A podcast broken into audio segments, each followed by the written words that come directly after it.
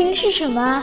亲情就是就是每次旅行回来，还有一桌妈妈做的清粥小菜。嗯，我觉得亲情是一家人每天可以坐在一起吃像晚餐。暴风雨夜晚家里亮着的那盏灯，我爸我妈总抱怨我长不大，但是就是不让我出门闯荡。亲情就是全家人在一起，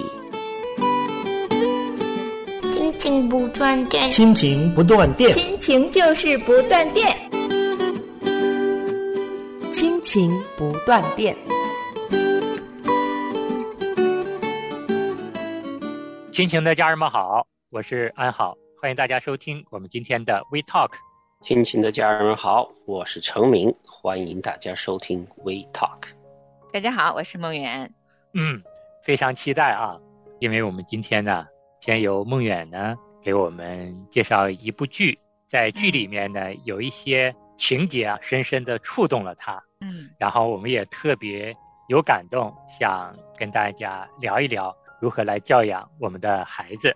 嗯，其实是这样的，那个剧呢是在呃韩国拍的啊，它是讲一个天生自闭症的一个女孩儿，然后她的父亲是个单身的父亲，她生下来就没有母亲，然后她爸爸把她养育长大。这自闭症的小孩儿啊，一个很重要的特点就是他基本上不太能控制他的脾气。在他年幼的时候啊，常常就会大哭大闹，闹到不能停下来的那种闹。然后他的爸爸经常手足无措。有一个场景为什么感动到我了呢？就是那个时候女孩已经有五六岁的样子了。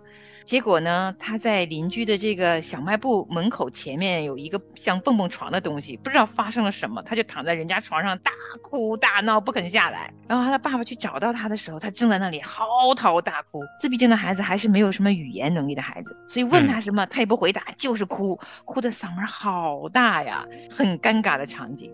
然后那个爸爸呢，看着这五六岁的女孩。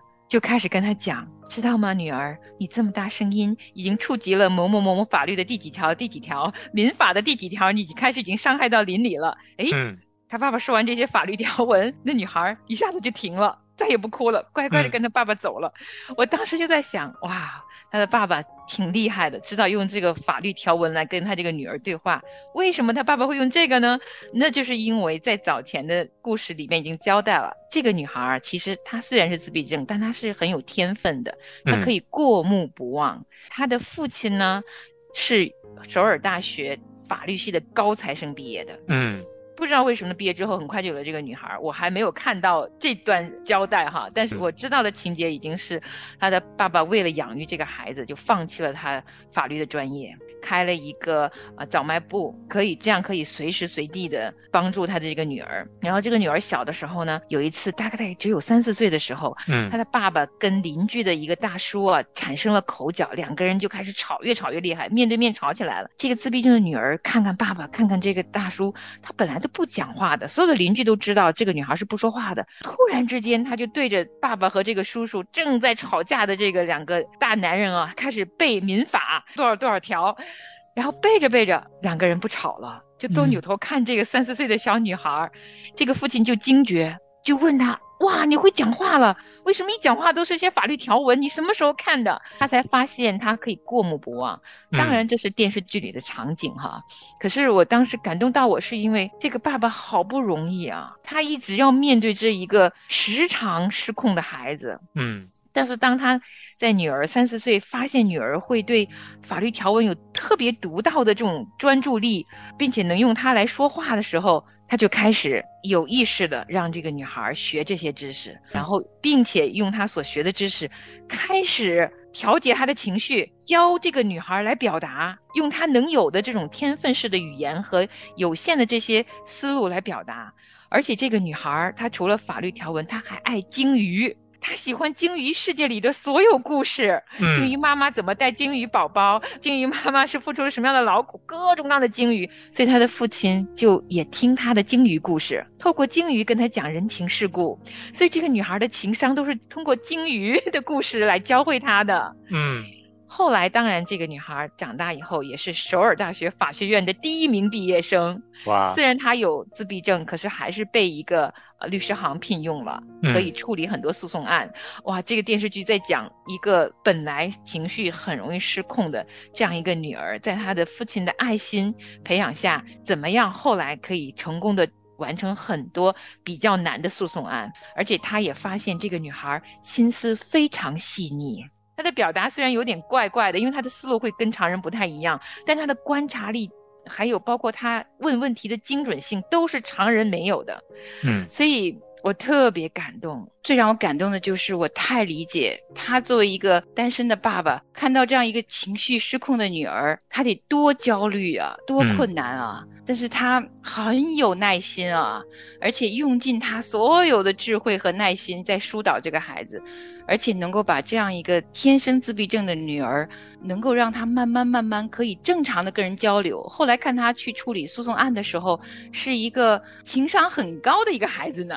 他很会看人与人之间的关系当中的一些切入点，很会替他诉讼的人去考量啊，是一个挺好的女孩，很有爱心的一个女孩。嗯，我就在想，如果孩子发脾气，父母能够在最关键的年龄段。比如说他三四岁、五六岁的时候，发现这些闹脾气小孩背后的真实原因，也能够耐下心来去用他们能懂的语言跟他们沟通。也许所有坏脾气的小孩长大以后都能成为是一个情商挺高的小孩子呢。对，梦远分享的故事是非常令人感动的。这个父亲是这样的有耐心教养有自闭症的孩子。其实有了孩子之后，我们父母能够深刻的体会到。孩子发脾气，孩子不听话的时候，我们如何来管教，如何来相处？我想，这样的一个爸爸肯放下自己的生活，能够全心的对待他自己的孩子，这是值得我们学习的。尽管电视剧里面的情节呢可能是虚构的，但是却让我们看到了，作为父母，我们教养孩子的时候，我们怎么来跟孩子更好的相处，特别是。如何面对一个情绪不稳定的孩子？我觉得这是放在我们父母面前的一个功课。对，梦魇分享的这个故事呢，当然是一个极端的例子哈。我们大部分家长都不会遇到这样子的情况。嗯，但是从他说的这个故事里边呢，可以看出来，如果是我们需要来处理孩子的发脾气的这种状况的话。是非常需要有耐心，要知道去从孩子的这个角度去知道他是为什么会发脾气，然后呢，也要知道学习用什么样子的方式来面对他的脾气的。对。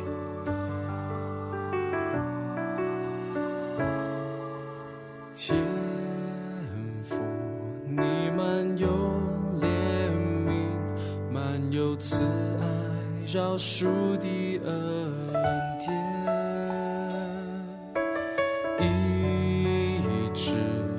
释放我的心，慈爱双手紧紧拥抱我。阿爸天父，阿爸天父，从我心深处呼求你名字。打开心门，领受你最爱我的阿爸父，阿爸天父，阿爸天父，从我心深处呼求你名字，高举双手。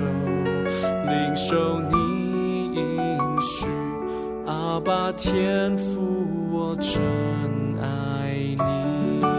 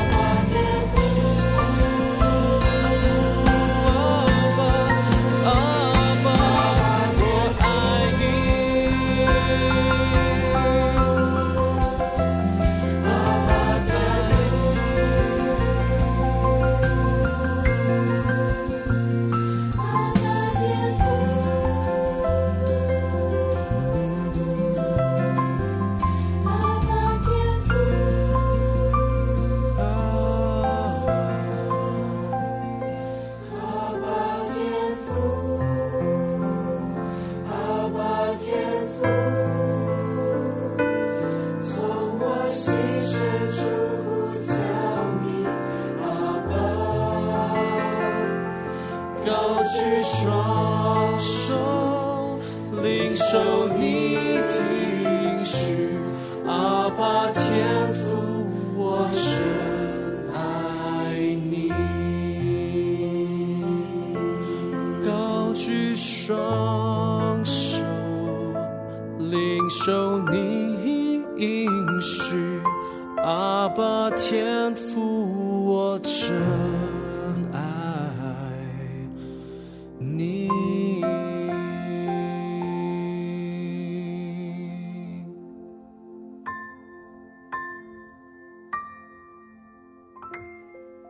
下面呢，我们也借着我们读到的一些文章，也跟大家分享一下如何能够帮助孩子更好的控制情绪。有九个具体的、具有可操作性的沟通方式，我们可能一期说不完，我们会分上下两期跟大家来分享。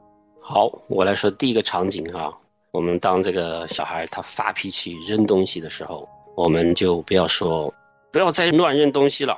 而是换一个角度来说，帮他描述这件事情，或者是一个问题的方式说：“你扔这些玩具，我会以为你不喜欢和他们玩了，是不是发生什么事情了？”嗯，就是换一个角度和他们说话，告诉他们他们的行为无法表达想说的意思。嗯，这场景可能多半发生在两三岁的小孩就会这样的。是。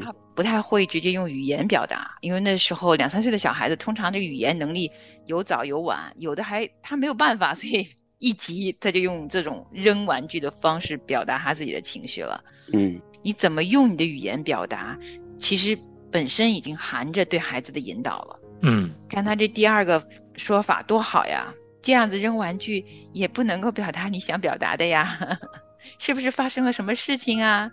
而且用他的语言是。你是不是不喜欢和这些玩具玩了？很拟人化哈，把玩具都拟人化，这样子小孩子就能懂。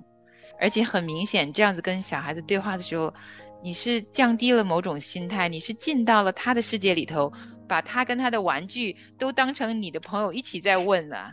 是，其实这个问话当中已经含着挺高的情商了，小孩子潜移默化就慢慢去学会了。对，像我们家老二现在就处在这个阶段。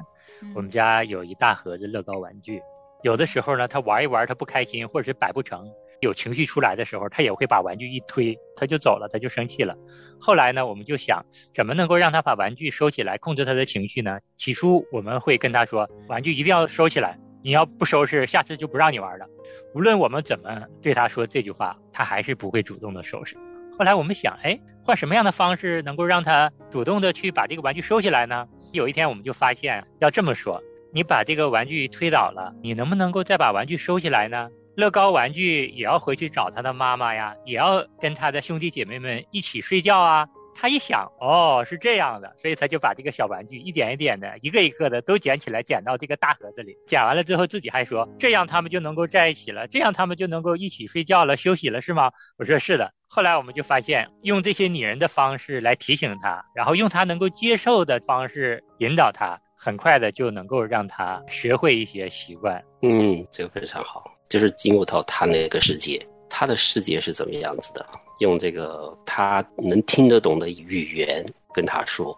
嗯，好，那我们进入到第二个场景哈。第二个场景呢，当孩子呢生气动手打人的时候，我们怎么样子处理？我们一般会说。你再打人试试，就是威胁的口气哈，就想把他这种打人的这种行为给压制下去。他可能停止是因为你那么凶的样子，但是他不知道下次他还是可能会打人。那你可以换一种说法，这里一个建议，他就说：你生气、你愤怒都是很正常的，但是打人就不对了。嗯，所以呢，我们要明确一点，情绪是没有对错的。错的是表达的方式。对，你像小孩子啊，打人呐，踢人呐，当我们不关注他情绪对和错的时候呢，哎，他多半呢就会情绪平静下来，他也不再哎去打人了。对于小孩子来说呢，需要我们一点点的引导他。嗯，好，我们进到第三个场景，就是当孩子做错事需要受到惩罚的时候，我们可能会说：“够了，你到那边站着。”没有允许，不能出来，就是给他一个惩罚哈。嗯，然后呢，语气非常的严肃的。那这种类似的惩罚呢，是会让孩子愤怒。对于孩子来说，知道自己做错了什么，比无意的惩罚更重要。嗯，换一个说法呢，温柔一点，就是说，我们可以找个地方冷静下来，冷静，我们也不打你，也不骂你。嗯，孩子年幼的时候，家中总要设个小角落，就是罚坐的一个小角落，嗯或者你可以叫冷静角落。这个角落是固定的。呃，后来孩子稍微大一点，你怎么又这样做了？他自己就坐到那椅子上去了，对对自己罚自己五分钟，然后再起来。就是我想大家都需要冷静吧。孩子发脾气的时候，呃，父母一言一行特别重要。其实有时想想，每一次你发现小孩子在发脾气，都是一个最好的时机，可以有两个方向：要么你让这件事情，他就是错中还带着惩罚，他会越来越害怕，长大了可能他不敢把他错误显露出来给你看了。嗯要么呢，就是我们都用第二种方法，就是我们温言细语，用一些好的方式跟孩子去处理他的情绪，比如说找个地方冷静下来。其实这个时候，孩子也学会将来他进入成人世界，如果遇到一些真的让他非常暴怒的情况，他自己也会在心中有这么一个冷静的角落。嗯小的时候可能是真的实体角落，成人世界里就是他的心里面会有这样一个地方，是让情绪冷静下来的地方，是很有注意的，是会很有帮助的，对这个孩子未来一个能够学会处理愤怒的成人，实际上他在成人世界里边也会成为一个比较成熟的人。对，当孩子犯错的时候，如果是以暴制暴，这是解决不了任何问题，只能让孩子的愤怒再升级，让孩子的情绪再崩溃。所以这个时候呢，我们让孩子冷静下来，首先就是我们自己不被孩子犯错的情绪所搅动。我觉得这个也是我们成人需要学习的功课。嗯那我们第四个场景呢，大家可能也非常熟悉。当孩子跟父母对着干的时候，就是无论我们说什么，孩子都不听，都不屑一顾的时候，我们要怎么来处理？那平时我们发生这样事情的时候呢，我们多半可能会说：“你现在就给我刷牙去，你现在就得吃饭，现在就必须睡觉去。”这是我们作为父母啊常说的话。但是如果孩子没听，我们换另外一种方式来说呢？比如说，你让孩子刷牙，孩子不刷，啊，我们可以这么说：你想要先给小兔子刷牙，还是先给你刷牙呢？孩子可能马上就会回应：你先给我刷牙。那如果孩子回应先给小兔子刷牙呢？那我们就做一点示范的动作，假装要给小兔子刷牙，然后刷完了，你可以再给他刷。终归呢是转移他跟你对抗的这样的一个注意力。对于孩子来说呢，发脾气是他们想要掌握主动权的方式之一。当他们想要独立，就会发脾气。那孩子在跟我们对抗的时候，他们是要表达自己独立人格的一种方式。我们父母呢，就要用一些小技巧，给孩子一个巧妙的选择。这样呢，孩子这种独立的人格就慢慢的培养起来了，同时也能够让他们很好的发泄、疏导自己的情绪。对，这个技巧也是挺妙的，就是不是给他唯一一个选择，去刷牙去、睡觉去，嗯来给他一个选择，提出来小兔子的事情。那当然你要知道，这个孩子他是不是喜欢小兔子？你们家的孩子是喜欢熊啊、动物啊，那那当然就是说一个是其他的。小孩子很容易被这个注意力会被转移的，他对着干啊、生气的时候。他脑子里沉浸在那个愤怒或者是那种闹别扭的个情绪里边的话，你要把他带出来，引导他，给他另外一个画面，跟兔子刷牙的一个画面哈，它就会被你带走的。那当然是朝这个更加平静的方向。对，像我们家给孩子刷牙呢，特别是我这两个孩子小的时候呢，我们采取的是另外一种方式，透过一个讲故事的情节给他们刷牙。我们在刷牙的时候呢，会跟他们事先说好，我们今天晚上要开始捉虫子了，因为吃完东西，食物残渣留在嘴里，比如说吃了苹果啊，那你嘴里可能会有苹果虫虫，那你希不希望爸爸妈妈把这个苹果虫虫从你的嘴里给你捉出来呢？他一想，哎呀，这个虫子要在我嘴里会把我的牙齿啊咬坏的，他就会乖乖的听我们的话，然后我们就给他刷，刷完了之后呢，让他漱口的时候。他把这个食物残渣吐出来的时候，我们就会说：“你看，苹果虫虫已经被我们刷出来了。这样晚上你在睡觉的时候，这些虫虫就不会伤害到你的牙齿了。”嗯，我们是采取这样的一个方式来减少他对刷牙这个行为的抵抗。嗯，哼哼，这个比较好，就是变成一个游戏的啊，对，这个很好玩的一个游戏。哎，抓虫子。嗯，好，我们今天时间差不多了，我们就跟大家分享这么多场景啊，希望大家能够在具体的和孩子交流的时候，实体的来操练如何面对我们孩子的脾气。是的，作为我们父母啊，我们真的是要学习一些方式方法来处理孩子的情绪，帮助孩子处理情绪、疏通情绪，是我们在教养孩子的过程中一个很重要的功课。让我们的父母呢都能够重视这个问题。嗯，也希望大家都跟孩子一起好好学习，怎么控制好我们父母的情绪、言语、行为，然后让孩子们跟我们一起成长。那今天呢，由于时间关系，我们就跟大家分享到这儿。我们下期同一时间再见。好，我们下次再见。下次再见啦。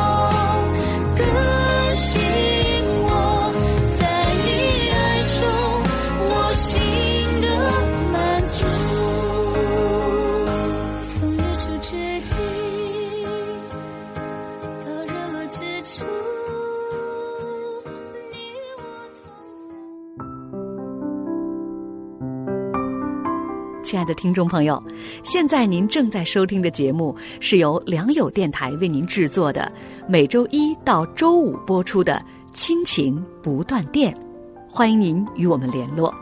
我们的电子邮箱地址是 q i n q i n g at l i a n g y o u dot n e t，就是亲情在良友网。感谢您收听我们今天的节目。